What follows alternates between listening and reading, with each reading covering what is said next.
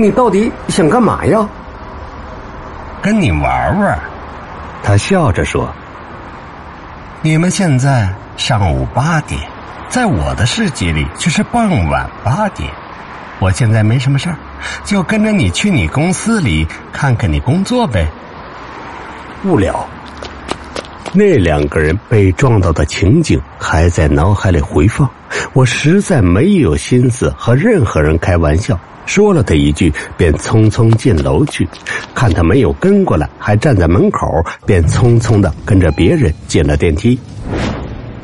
刚到公司，娇娇一脸清白的凑到我的工作小隔间里，小声的说：“哎，小诺，我告诉你个事儿。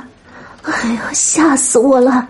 昨天晚上，他昨晚也遇到他的守护者了，一个叫谢家轩的男子。”我认识他的，还没等娇娇说完，听到身后一个男子说道：“我禁不住的回头一看，吓得尖叫一声，从椅子上跳了起来。因为我看到梁子正挎着包站在我身后，似笑非笑，攥着一个模样奇怪的手机。娇娇似乎给我吓到了，也尖叫一声，躲开远远的。过了好一会儿，才问：“你你干嘛呀？”我看着对着我一脸迷茫和恐惧的娇娇，又回头看了看梁子，梁子耸了耸肩，他看不到我的，除了你，没人能看到。我摊开手对娇娇说：“没没什么，娇娇工作吧，中午啊休息时再说。”哦。娇娇心有余悸的怪怪的看了我一眼，钻回自己的工作隔间里去。你怎么来了？我看着梁子，小声的说：“办公室里人来人往的，没事儿啊。”他一副无所谓的态度。我对别人而言就是空气，我说话他们也听不到的，他们能从我身体里穿过去，却感受不到我的存在。也就是说，除了你，没人能感觉到我。说着，他毫不客气，端起我的瓷杯，喝了一口水。所以，就刚才这个动作来说，别人只能看到一只杯子在空中倾斜，却看不到我。我的头嗡的响了一下，四处看看，还好没人注意到杯子。当下忙着从他的手里抢过了杯子，压低声音：“少来了！别人看到一只杯子漂浮在半空中，还不给吓死？”他嘴角上挑，斜着眼睛。是啊，按照你说的，你的同事也许真的会被吓到。但是他们看到你站在这里一个人对着空气说话，是不是也应该被吓到啊？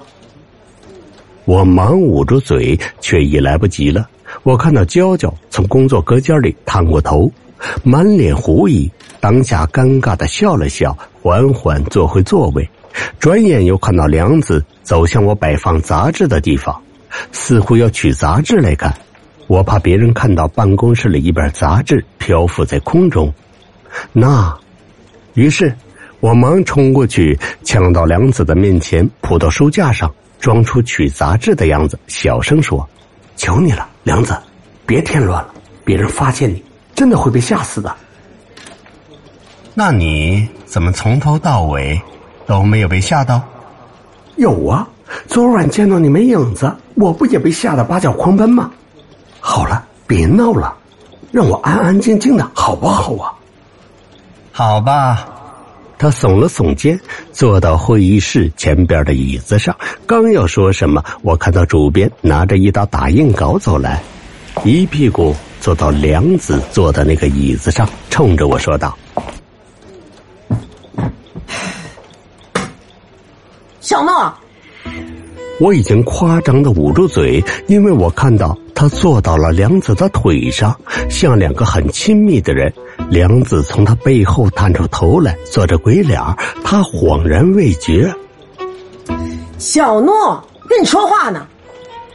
我发誓，他说的我都没有听见。我一直看着他屁股下边的梁子。我若是现在告诉他正坐在我的守护者身上，他估计会把打印稿摔在我的脸上。我说你，哎，你你瞧瞧你那副整天睡不醒的样子，我说什么你到底听没听啊？啊！昨晚特意给你交代，今天我要这份文件急用，你给我做的啊，漏洞百出。今晚你留下，再加一个班，给我重新弄，弄不完你就给我加一夜的班。哼！事实上，虽然我没有说，他还是把打印稿甩我一脸。说着，站起来，气鼓鼓的走了。我看到梁子终于喘了口气，这个女人好重啊！我赌着气，重新做完文件。已是夜里十一点多，虽然比昨天早一些，还是到了深夜。这次并不枯燥。因为有梁子一直陪着我，人都走了，他肆意的把几十本杂志抛到空中，弄得像是耍戏法。我做完文件那一刻，他俯身过来：“小诺，让开座位吧，别人也要工作的，你占用人家的座位好长时间了。”什么意思？我一边关电脑，一边在自己的转椅上伸着懒腰。那我告诉你，你不许害怕啊！咱们的世界里其实是重叠的，生活方式也是重叠的，只不过我们把时间颠倒错开来了。你的这个位置，白天是你办公，夜里是另外一个。人家早就来上班了，我让人家到了一边去，人家干巴巴的等着好几个小时了。我这一次真的跳了起来。你的意思是我们这里晚上八点后？就是你们世界的上班时刻？对呀，他笑着说：“你晚上八点以后加班，就是和我们世界的另外一个人共用一个椅子，共用电脑。”我的鸡皮疙瘩滚落满地，顿时跳着那个距离远远的椅子旁边。我以前天天被逼着加夜班，以后打死也不加。好了，他也伸伸懒腰。走吧，你该下班了。我带你出去转转。不用，我匆匆的收拾东西。还有夜班公交，我自己回家。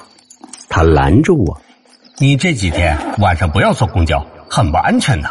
我会护送你回家，因为我是你的守护者，我不允许你非正常死亡。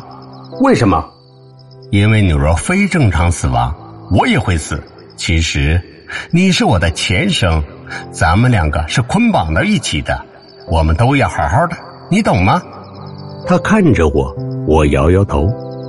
他眼睛里浮现一些水一样的东西，伸手抚着我的头发。小诺，我会守护你好好的，直到我无能为力。